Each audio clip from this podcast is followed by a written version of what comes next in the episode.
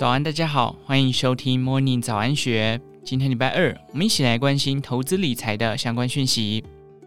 以下内容是作者陈维泰以第一人称讲述他的投资观点。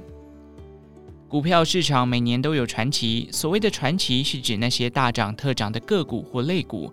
就以这几年来说，货柜股、ABF 载板股、低轨卫星股、军工股等，再到今年的 AI 股。哪一个不是当时街头巷尾热烈讨论？哪一个不是投资专家们手中必有的基本持股？但现在回头来看，过去那些红透半片天的热门股，如今股价安在？当时追买在高档的投资人，反应快的早早弃船求生，犹豫不决的现在可能还套在高档。难道当时投资这些股票不对吗？事实上并没有不对，只不过这些热门股随着议题的发酵而股价走高，而当议题消失降温，股价也自然而然地回归平凡。这些现象年年都会发生，对投资人的影响也是矛盾无比。为什么会这么说？因为当定存族的投资人看了这些热门股的涨幅之后，纷纷改弦易辙，改投资这些市场上人人看多的个股。但买入这些市场热门股受了伤之后，就又会想要回到定存股的老路上，到头来往往都是徒劳无功，白忙一场。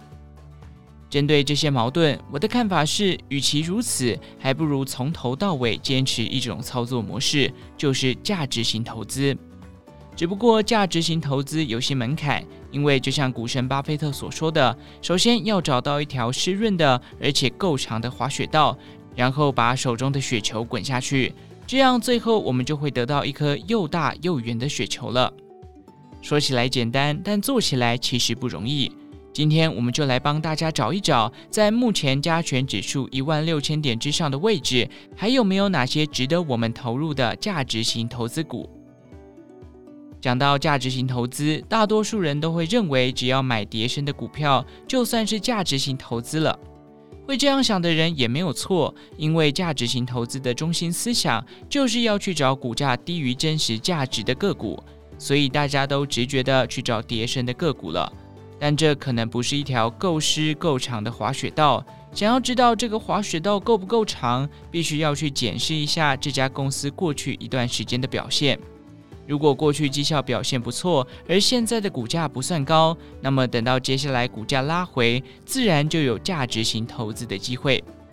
因此，我们简单的用四个条件来筛选：第一，近五年的平均股息及利率大于百分之五。这个听起来很简单，但是在挑选符合这个条件的个股时，必须要排除变动率太大的景气循环股。因为平均股息直利率大于百分之五，有可能前两年没有配息，但后三年配得很好。例如货柜三雄就是这样。这一类型的个股，我会把它删除，留下稳定殖利率的个股。第二，近四季税后纯益报酬率大于百分之十。税后纯益是税前纯益减去税和优先股的股息，所剩下的就称之为税后纯益。我们再来拿这个税后纯益除上股东权益，所得出来的就是税后权益报酬率，简称 ROE。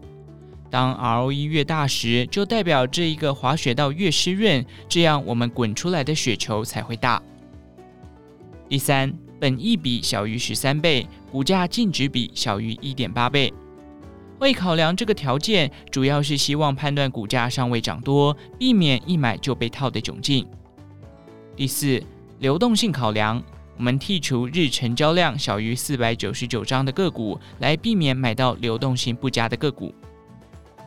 依照上述四项条件筛选出来，近期符合价值型投资的七档个股，令人意外的是电子股居多，而且没有大家直觉上想到的电信三雄或是台塑四宝。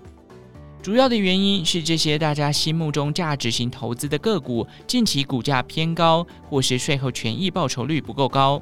对于这一季就想要进场布局的投资朋友来说，未必是最好的选择。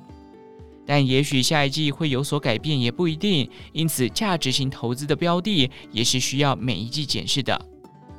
其中，股价在低档横盘筑底的联强，或许可以是一个范例。去年股价最高来到七十九点八元，近期股价回到六十元附近，累计营收较去年同期仅小幅衰退百分之九点一二，但近四季的税后权益报酬率仍有百分之二十二点二。现在本益比仅约十二点二倍，股价净值比一点四六倍，并不算偏高。如果依照过去五年平均股息殖利率超过百分之五的水准来看，再往下跌的话，投资价值也就会慢慢浮现了。以上提供给大家参考，最后祝大家操作顺利。以上内容出自《金周刊》一三九一期，详细内容欢迎参考资讯栏下方的文章连接。最后祝福您有个美好的一天，我们下次再见。